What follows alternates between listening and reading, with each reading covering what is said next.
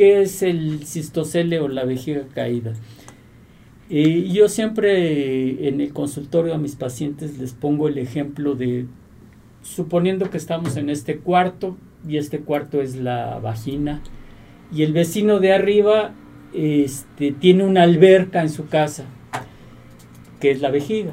Una alberca es, es, un continente que tiene agua. Y este, mientras las traves y el techo de nosotros esté, esté, perfectamente bien, no, nosotros podemos convivir aquí, no hay ningún problema y allá el vecino con, en su, en su alberca puede hacer lo que quiera. Ahora, el problema es justamente cuando estas traves del techo se empiezan a debilitar.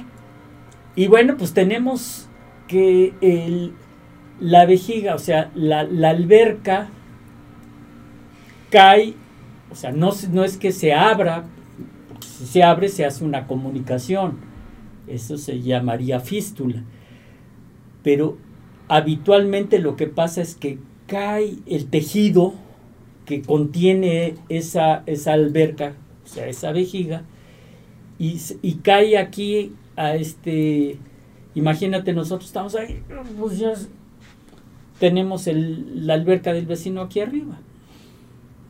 Y esa, pues este, la podemos inclusive porque se puede ver hasta salida, puede salir hasta la puerta, ¿no? Sí, y hace que, la mujer esté húmeda siempre o al mínimo esfuerzo, por eso le llaman vejiga urinaria de esfuerzo.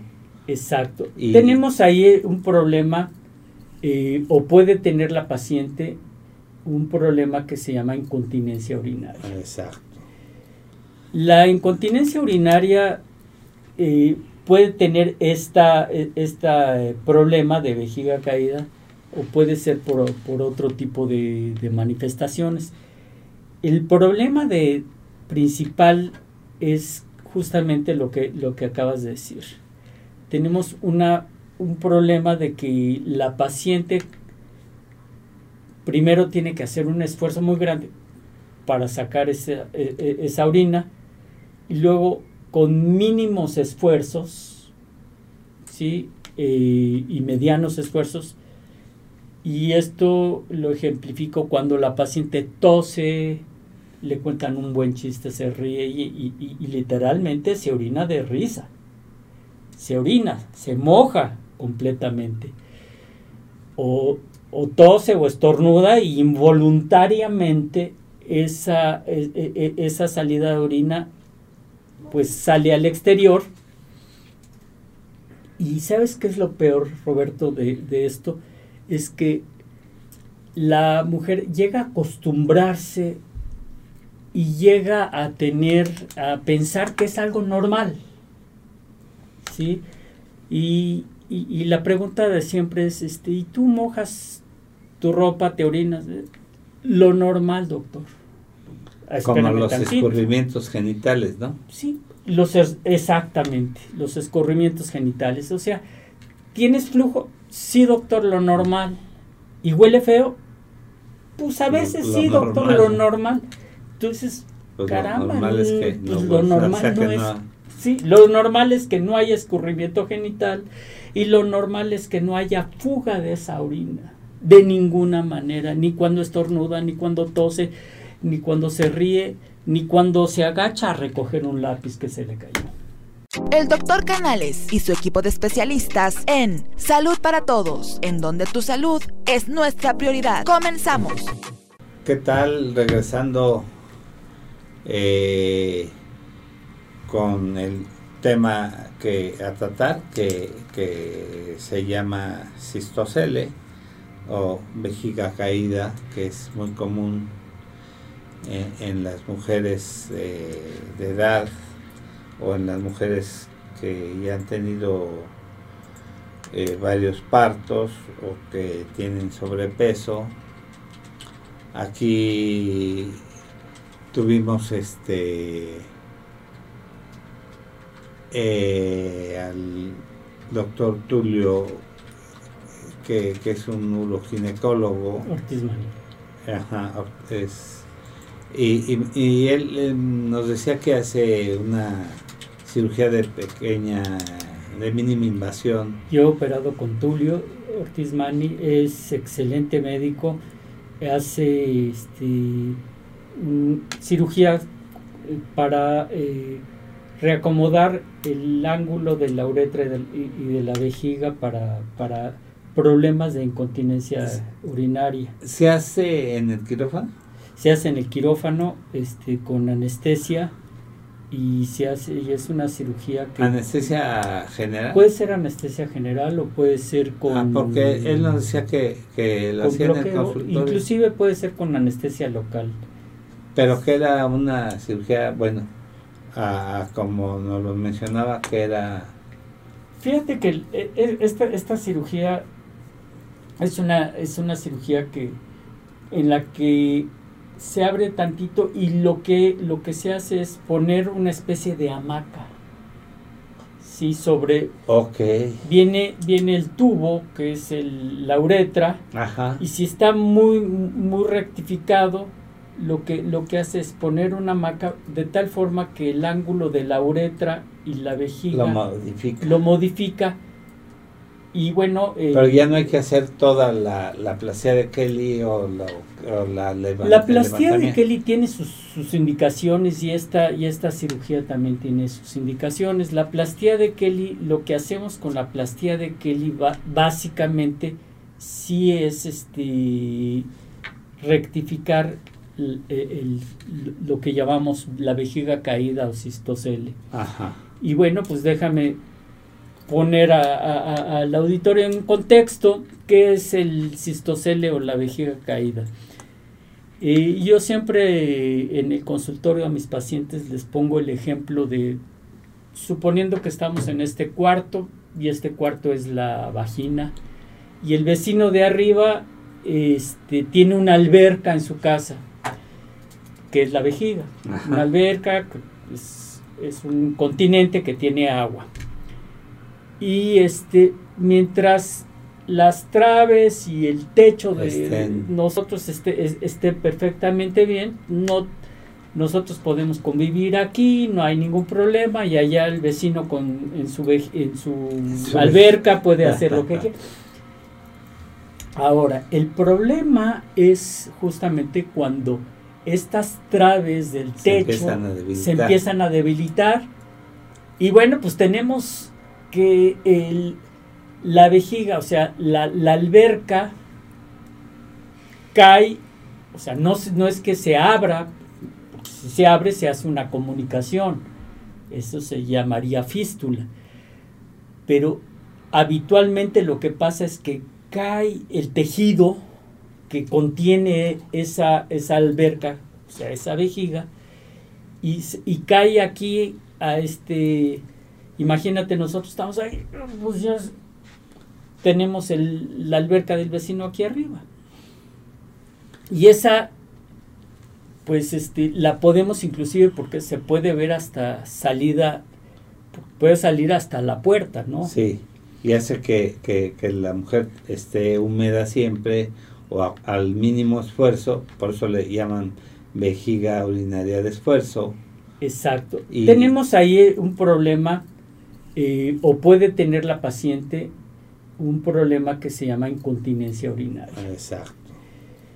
La incontinencia urinaria eh, puede tener esta, e, esta eh, problema de vejiga caída o puede ser por, otro tipo de, de, manifestaciones. El problema de, principal es justamente lo que, lo que acabas de decir. Tenemos una un problema de que la paciente primero tiene que hacer un esfuerzo muy grande para sacar esa, e, e, esa orina y luego con mínimos esfuerzos ¿sí? Eh, y medianos esfuerzos y esto lo ejemplifico cuando la paciente tose, le cuentan un buen chiste, se ríe y, literalmente se orina de risa. Se orina, se moja, completamente. O, tose o estornuda y involuntariamente esa, e, e, e, esa salida de orina pues sale al exterior. Y sabes qué es lo peor, Roberto, de, de esto? Es que la mujer llega a acostumbrarse y llega a tener, a pensar que es algo normal. ¿Sí? Y, y, la pregunta de siempre es, este, ¿y tú mojas tu ropa, te orinas? Lo normal, doctor. Como los escurrimientos genitales, ¿no? Sí, los exactamente, los escurrimientos genitales. O sea, ¿tienes flujo? Sí, doctor, lo normal. ¿Y huele feo? Pues a veces sí, doctor, lo normal. Entonces, pues caramba, lo normal es que pues no, lo normal no es... Sí, lo normal es que no haya escurrimiento genital y lo normal es que no haya fuga de esa orina. De ninguna manera, ni cuando estornuda, ni cuando tose, ni cuando se ríe, ni cuando se agacha a recoger un lápiz que se le cayó. Que es, ese ya hablamos de incontinencia urinaria de pequeños esfuerzos, o sea, eh, con un pequeño esfuerzo ya se orina. Y eso le agregamos sobrepeso y, y otro tipo de comorbilidades, por ejemplo, en, el paciente diabético lo vemos frecuentemente. Y el, la paciente diabética también tiene un problema eh, neuronal, o sea, a nivel de, de, de, su vejiga. que puede, una, una vejiga neurogénica. Que eso ya sería, pues, o parte del mismo tema. Y aquí debemos de distinguir dos tipos de, eh, de incontinencia urinaria. La que, de la que estoy hablando, que es una incontinencia urinaria de esfuerzo, que insisto, puede ser de muchos esfuerzos, de medianos esfuerzos y de pequeños esfuerzos, para que la gente me entienda. Me agacho a recoger un lápiz y me orino, es un pequeño esfuerzo. O tengo que toser o hacer una maniobra que llamamos de valsalva, pujar, eso es de más esfuerzo. Entonces, de acuerdo a la cantidad de esfuerzos tenemos una vejiga, una incontinencia de esa orina de pequeños, medianos y grandes esfuerzos. O al revés. Pero tenemos otra, otro tipo de incontinencia, que es la incontinencia de urgencia. Y esa incontinencia de urgencia, ¿cuál es? Y nos les ha pasado a, a nuestras escuchas y si no les pasa, les va a pasar. Que de repente viene una sensación imperiosa de, de, orinar. no llego, no llego. Y se orinan. Y esa es incontinencia de urgencia. Y bueno, la diferencia es que una es involuntaria cuando las dos son incontinencias involuntarias. La primera es con esfuerzo, al toser, al reírse. Y la segunda es el deseo imperioso de que yo no me aguanto y tengo que ir al baño en ese momento. Y, sin, y a veces no llegan al baño. Y, y bueno, se gotean. Y bueno, pues ¿qué, ¿cuál es el, el tratamiento inmediato? Pues muchas casas comerciales este, lo anuncian, pañales para, para adulto, y ese no es el tratamiento médico. No, no, no, eso, se, eso sería nada más una, un paliativo. Sí, porque dicen, bueno, pues póngase un pañal para evitar escurrimientos ahí visibles, etcétera, ¿no? Así es. Eh, eh, pregunta la doctora uh, Maru Ramírez eh, de una radioescucha, se sale la pipí en gotitas pequeñas ya se podría decir que es una incontinencia urinaria. Y otra pregunta, ¿se cae la vejiga también se cae la matriz? No siempre, ¿verdad? No siempre. Sí, este, esta primera pregunta nos, nos las hizo Sandra, muchísimas gracias. Cualquier salida involuntaria, ya sea en gotitas, en chorro o como quiera que lo veas, es una incontinencia. Punto. Sí es una incontinencia esas salidas de gotitas que, como te dije inicialmente, eh, esas gotitas y esa pérdida de, en gotitas, pues la gente siente, piensa que ya es algo natural y no es natural. ¿Sí? Lo normal, doctor, oye, se, le salen gotitas ah, involuntariamente. Sí, doctor, lo normal. Desde el momento en que dice que sí, ya no es normal. Es muy, es muy incómodo, ¿no?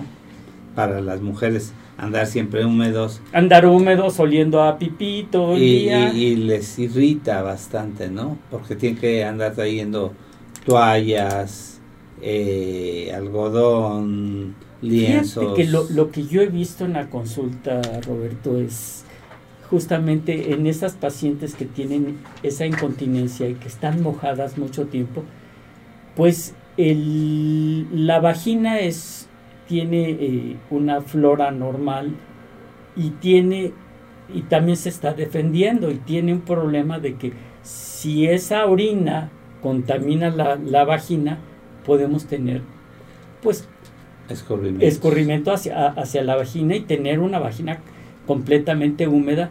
Y bueno, pues si tú tienes una cavidad húmeda y caliente, va a haber, va a haber generación de otro tipo de, de, microorganismos, principalmente hongos. Entonces no es raro. ¿no? ¿Perdón? Oportunismo. Gérmenes oportunistas, obviamente. Y no es raro la paciente que tiene, eh, su, tiene esas incontinencias y que tiene eh, constantemente, uno, infección de vías urinarias y dos, infecciones por hongos, porque aparte, pues este, la paciente está incontinente, hay eh, infecciones de vías urinarias, muchas veces se automedican. Ah, bueno, pues es que el doctor ya me dio ciprofloxacina la última vez que lo fui a ver, ¿para qué lo voy a ver otra vez? tomo ciprofloxacina, la toman por tres días, cuando debe de ser este, por, siete, días. y entonces cambiamos el pH de la vagina, o sea, la vagina tiene que ser ácida. Matamos el bacilo de Doderland que está en vagina y entonces los hongos dicen de aquí soy. Sí. Y justamente lo que, lo que me preguntabas inicialmente, esta, esta plastía de Kelly, ¿qué es? Es llevar otra vez la alberca del vecino que la tenemos aquí en vagina, reforzarla. Reforzarla y arriba, agarrar las traves de uno y de otro lado, que es en eso consiste la plastía de Kelly, Kelly Kennedy, en la que nosotros tomamos y unimos y llevamos nuestra vejiga hacia arriba. Y luego, o sea, tenemos que cortar arriba y, coser sin lesionar la vejiga. ¿Sí? Y la, la, otra pregunta que me hacías, si se cae la vejiga también se cae la matriz. Eso no... Gracias Guadalupe. Esta es una buena pregunta.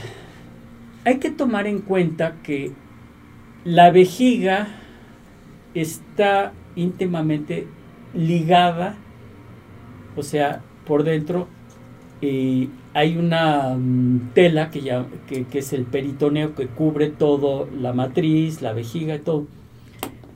Y efectivamente si se cae la vejiga, si sale la vejiga a través del introito vaginal, pues también se puede jalar al, útero, pero no necesariamente. Eh, hace poco, relativamente poco. Sí, ahí, todo es, es que todo va íntimamente relacionado. Y, no es que se salga toda la matriz, pero sí hay, cierto, hay un desplazamiento de esa matriz. Y esa matriz desplazada, justamente... Eh, Decías que hace poco es lo que es a lo que iba ahorita hace poco tuve un caso de una de una paciente que justamente lo que tenía era un cistocele y para esto lo, eh, podemos dividirlo en, grados, ¿no? Dependiendo si se sale totalmente de la puerta es ya un grado cuarto, un, grado 4, si está en la puerta un grado 3 y si está menos 2 o 1. Entonces, esta paciente tenía un cistocele grado 3 que obviamente jalaba la matriz. Esta paciente, eh, esto lo vemos en pacientes eh, posmenopáusicas, porque parte de la génesis de todo esto es justamente que pues las traves estas que tenemos se vencieron. Se vencen, pero por efecto de que hay una baja de, los estrógenos que son los que nos ayudan a, a, sostenerlo. Y si le unamos que la, el, eh, el antecedente de un parto anterior o dos partos o tres partos o X número de partos, mientras más partos, pues más, vamos a tener debilitada la pared y más ruptura de, de, esas traves del techo vamos a tener.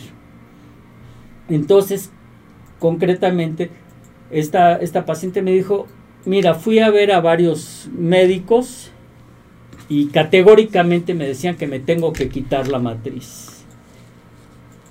Eh, yo, es más, es más, inclusive antes de venir a la consulta me escribió y me dijo, este doctor, si, si me va a quitar la matriz, dígamelo desde ahorita para definitivamente no ir a verlo. así, así, así. Porque no quiero ni que usted pierda su tiempo ni quiero perder el mío. Le dije, hablé con la paciente sin conocerla, le dije, no puedo decirte sin verte si realmente vas a meditar quitarte la matriz. Claro. Obviamente, si tenemos un prolapso uterino, o sea, una salida del útero que también sale hasta la puerta, pues no es aconsejable dejarlo así. Hay otros métodos, hay pesarios que personalmente no los uso, no, no, no me gustan.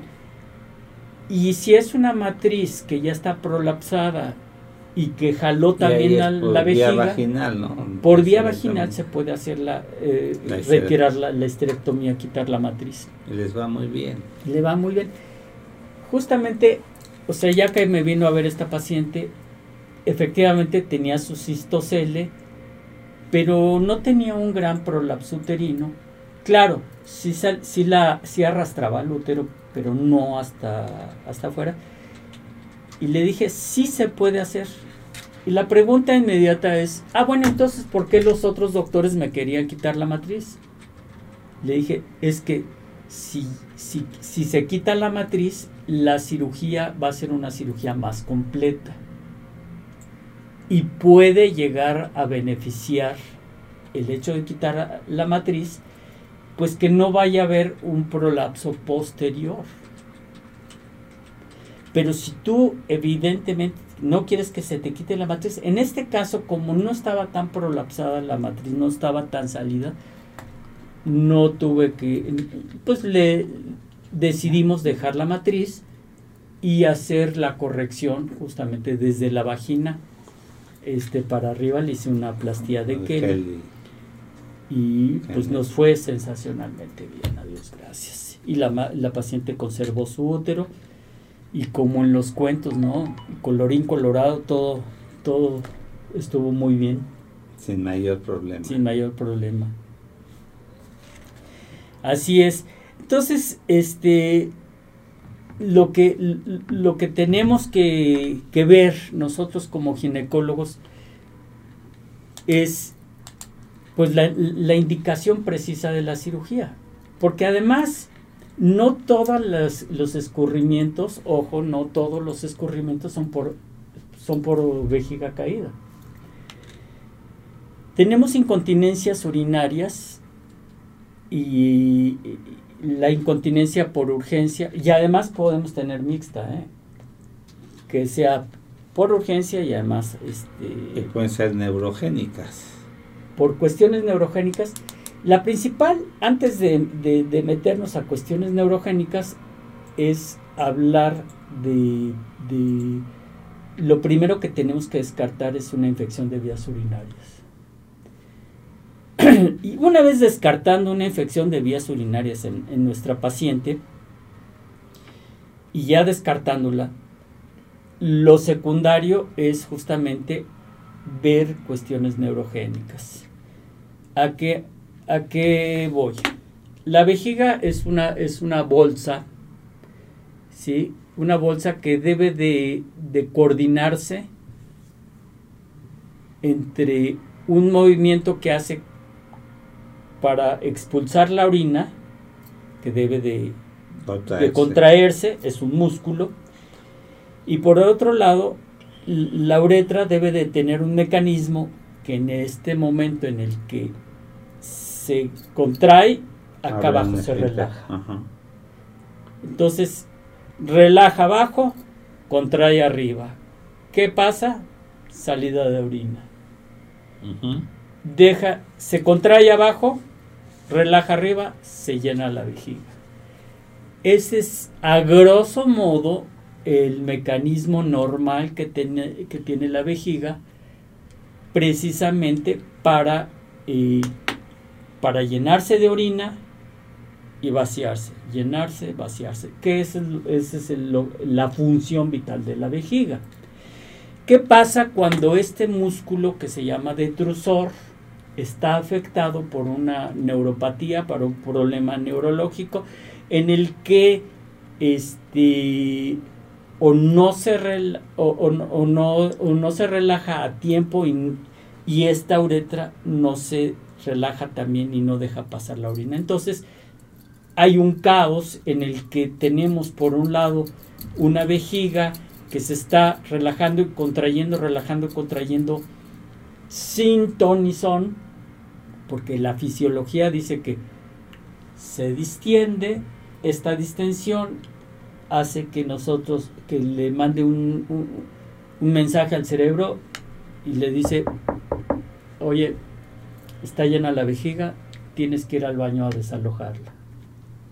Ok, pum, voy al baño con mi vejiga llena, con mi... y, y, y, abajo contraído. Entonces cuando llego al baño, relajo y contraigo. Eso se hace en forma normal. Normal, espontánea. O sea, yo no voy a decir, ahora voy a relajar mi... No. Se relaja el uréter, se contrae la vejiga. Eso es en forma normal.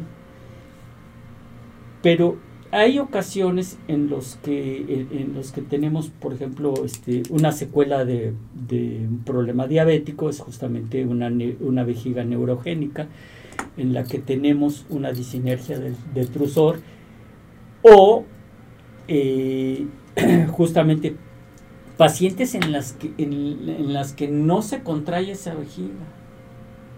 ¿Y qué pasa si no se contrae esa vejiga? Es una vejiga retencionista que puede eh, retener litros y litros de orina y la paciente no, no tiene o no le llega ese reflejo de y no, no hay ganas de orinar y retiene más.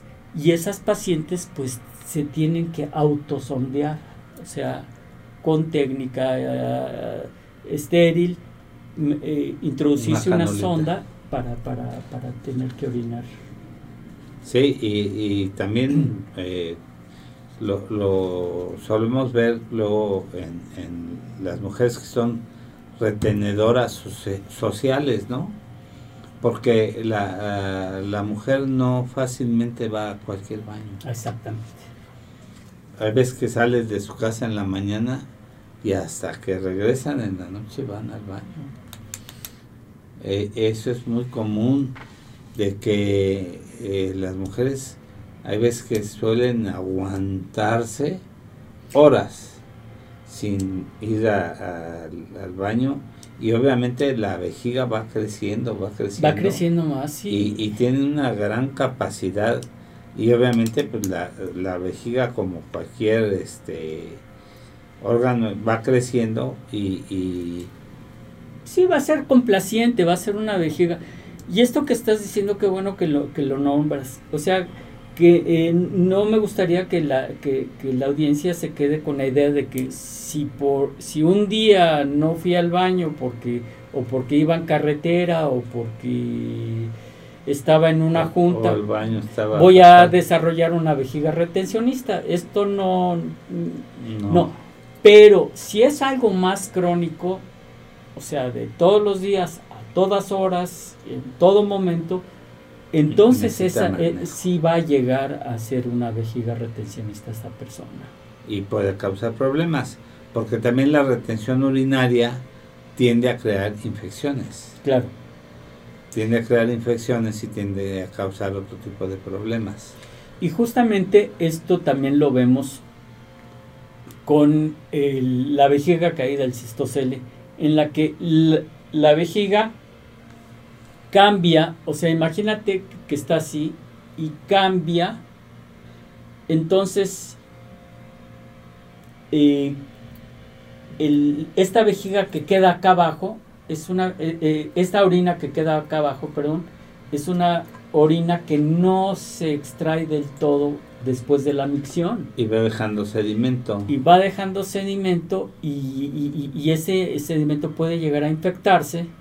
Es, es tan sencillo como se estancó el agua y al estancarse eh, eh, eh, esa orina puede generar en forma posterior que haya bacterias. De hecho, el tracto urinario tiene bacterias.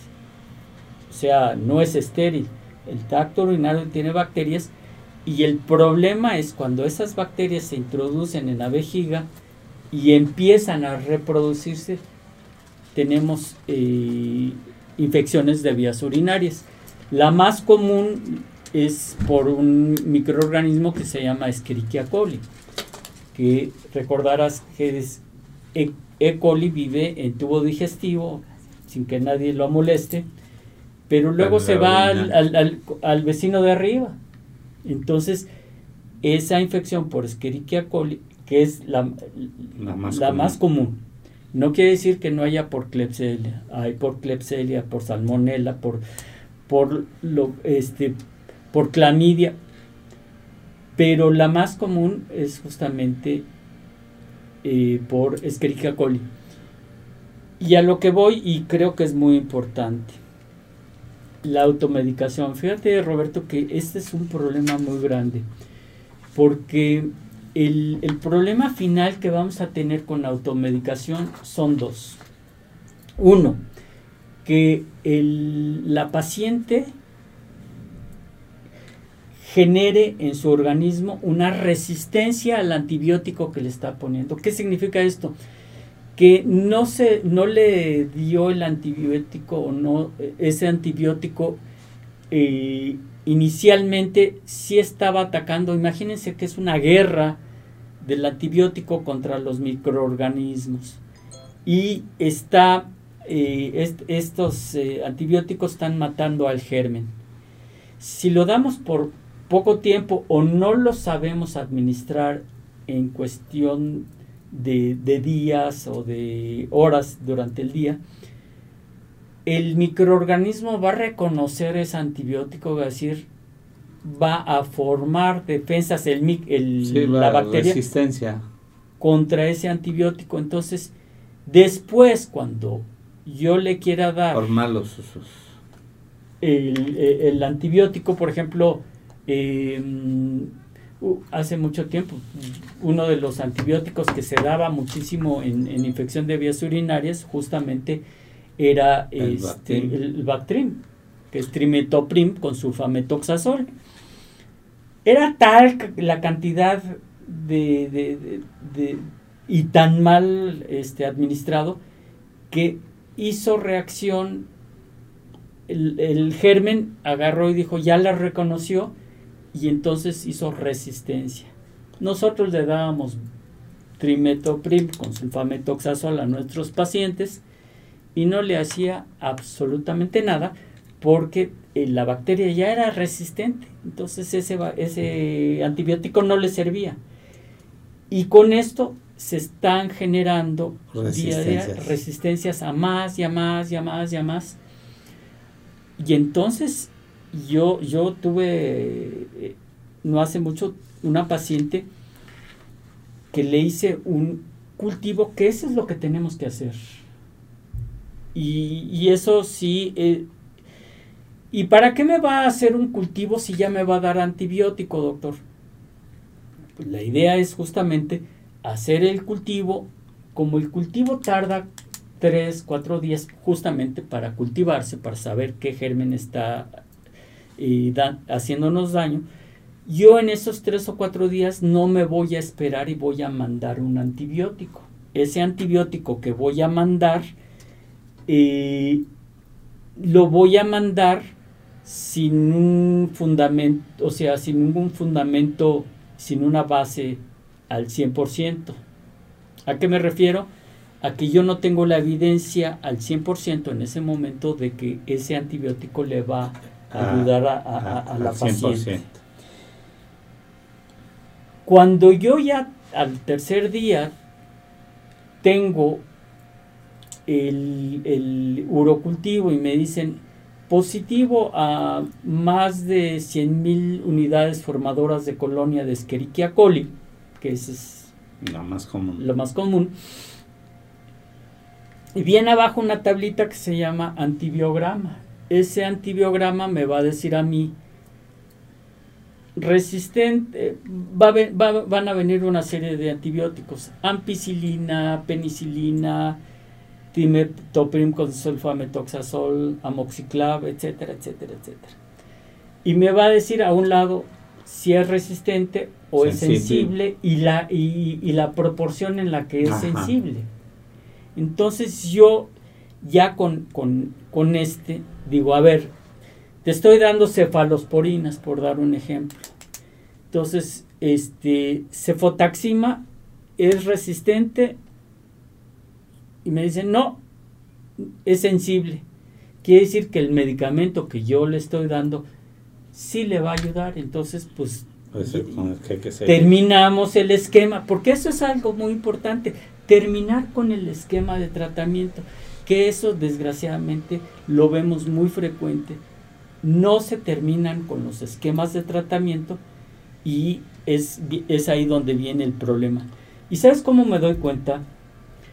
Cuando llega la paciente le voy, oye, este, te voy a dar tal medicamento. Sí, en mi casa tengo todavía algunas pastillas.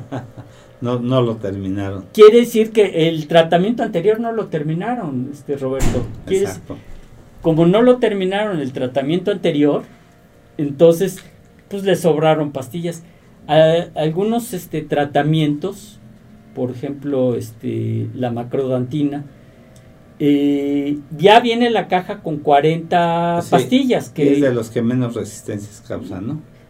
Pues es que sabes que el, problema de la resistencia es que van cambiando día a día. Exactamente. Día a día.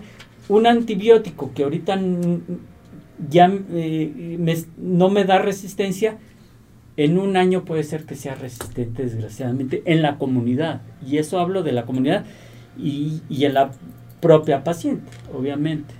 Ruti es tu esposa, ¿no? Ruti Sisman.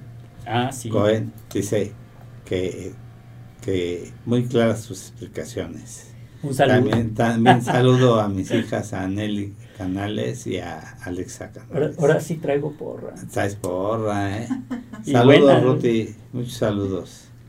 Este, Maru dice, pregunta a Radio Escucha, ¿qué puede hacer para ayudar a que no me salgan esas gotitas o que en el momento que voy con el médico he tenido tres hijos por cesárea, hay medicamento o se puede hacer algo para que no me pase. Sí, hay medicamentos que, regulan esto. Mira, eh, como te decía este Roberto, yo eh, esas, esas incontinencias deben de ser bien valoradas. ¿Por qué, ¿A qué me refiero que deben de ser bien valoradas? Deben ser valoradas en el aspecto de que no todas las incontinencias, salidas de gotitas, pueden ser secundarias a, la vejiga caída o Exactamente. Entonces le pueden ser por varias cosas. Entonces, lo primero es que eh, si hay algunos medicamentos, si es un problema de, de disinergia del, trusor, que es un problema de la, de la vejiga, pues dar este medicamentos para darle un buen tono a ese detrusor eh, o inclusive ver si, si es un caso en el que amerite una cirugía. Y muchas veces eh, no solo en la primera consulta no tenemos un resultado al 100%, entonces tenemos que mandar a, la paciente o tenemos que hacerle una eh, prueba dinámica de orina que se llama un estudio urodinámico. Y ese quien lo hace, lo hace un urólogo. El doctor de esa aquí está todo. Aquí es e, excelente urólogo. Lo hace, hacen esos estudios en los que por un lado me están diciendo cómo está trabajando ese detrusor, por otro lado me dicen cómo está trabajando.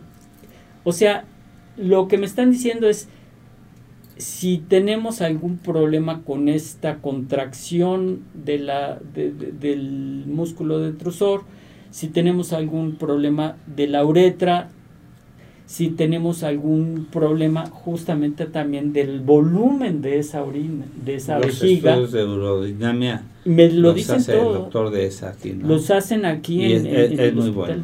y bueno, pues... He tenido la oportunidad de escuchar varias pláticas de él y, y la verdad, mis respetos, además así de, es, así profesional. Tenemos este, que estos estudios uro, urodinámicos no todas las pacientes son candidatas para estudio urodinámico, pero sí, este, sí es aconsejable y además hay que saber valorarlo. Un estudio urodinámico bien hecho, o sea, no sé si tú hayas visto, son varios canales, o sea, eh, hablando de canales, este, varios canales en los que me están reportando cómo está cada parte que interviene para una buena eh, emisión de orina.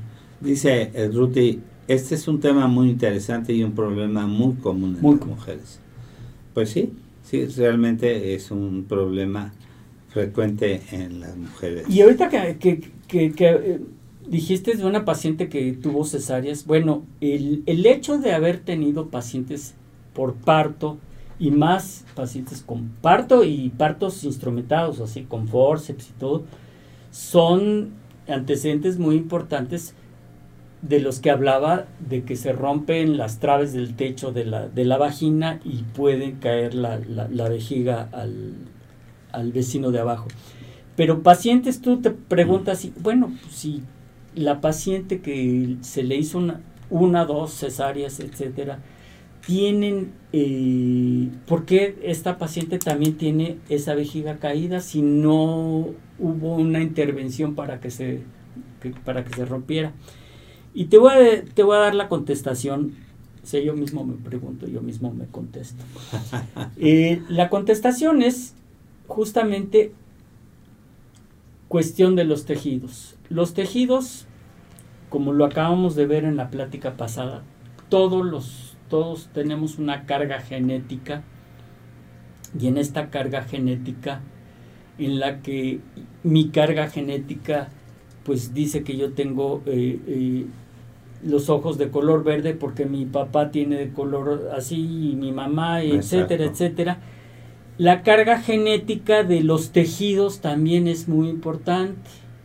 Entonces, si la carga genética de una paciente es justamente que tenga eh, que, tenga ese reblandecimiento y, esta no coerción de, esos tejidos, pues nos va a llevar a un cistocela, o sea, un problema de caída de, de, la vejiga. Y ojo, no es nada más de la vejiga, el recto, que es el, el vecinito de abajo, que huele feo, que pero está ahí abajo, está en su casa y nadie lo molesta.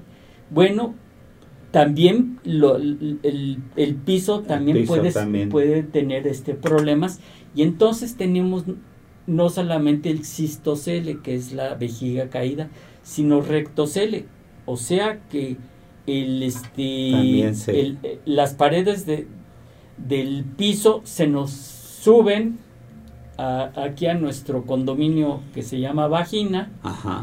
Y pues también podemos tener, y la paciente también puede llegar a tener incontinencia rectal.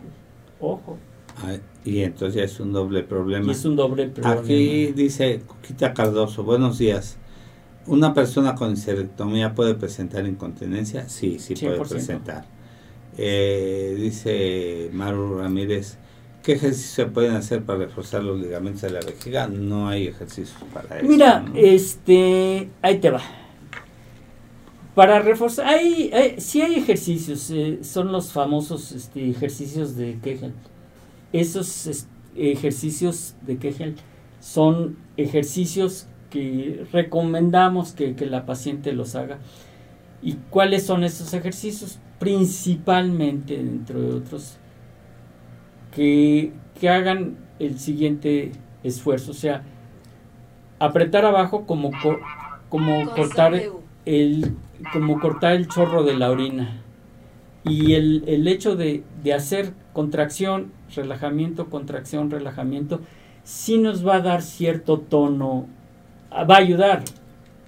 No Pero va a ser un- el- no va a ser el, el- el único tratamiento, pero sí va a ayudar. Ya tengo paciencia. Sí, pues hay muchas preguntas todavía en el tintero. Desafortunadamente hemos llegado al término de, de programa.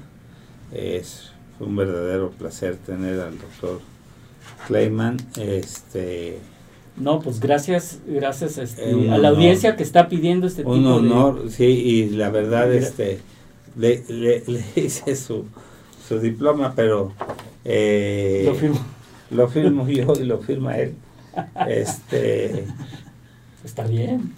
eh, Así como cuando me di mi, mi diploma de presidente del colegio, sí, me lo di yo mismo. le, le agradezco al doctor, eh, Déjame firmar mi diploma. a- al doctor Jaime Clayman su excelente presentación Roberto, muchas gracias. y que, pues, que nos haya Tengo aquí algunas preguntas que después me Sí. gustaría este contestarlas. Preguntaban los teléfonos, ahí abajito han estado pasando. Sí, han estado pasando sus teléfonos. Él está aquí en el Hospital Español y también en el Hospital Ángeles de las Lomas para que quien quiera eh, con muchísimo con él, gusto, con muchísimo gusto. este y para que puedan pedir consulta con él. Es un- uno de los mejores ginecólogos del país y de la ciudad. De es- zonas y circunvecinas. zonas circunvecinas. O los domingos en la Alameda vendiendo globos. Este es maestro en ciencias profesor investigador y perito en la materia de, de ginecobstetricia por el Tribunal Superior de Justicia. Y pues yo qué puedo decir es un honor. No, el honor es mío estar aquí Este- y, y ser parte de, de, de este equipo. de este equipo, la verdad. y, y este pues te agradezco que, que hayas estado aquí. Al contrario. y este Gabriel tuvo una cirugía de urgencia entonces no pudo acompañarnos. Y pues ya tienes consulta pendiente sí, ya pues me están adelante. hablando. ya, ya la están Yo- apurando yo- por allá Parto y, sin y- dolor. y gracias a, a Sai, a Alex, eh, Alejandro, el, el, el alergólogo que venía por 10 minutos, y a toda la gente que nos hace favor de escucharnos y vernos. Les agradecemos que tengan un excelente día y un mejor fin de semana. Muchas gracias. Hola, ¿qué tal? Soy el doctor Ernesto Santillán, conductor del programa Salud para Todos. Dale like a esa campanita y por favor síguenos en Instagram, Facebook, Spotify, iTunes, YouTube, el programa número uno de temas médicos día a día. Saludos.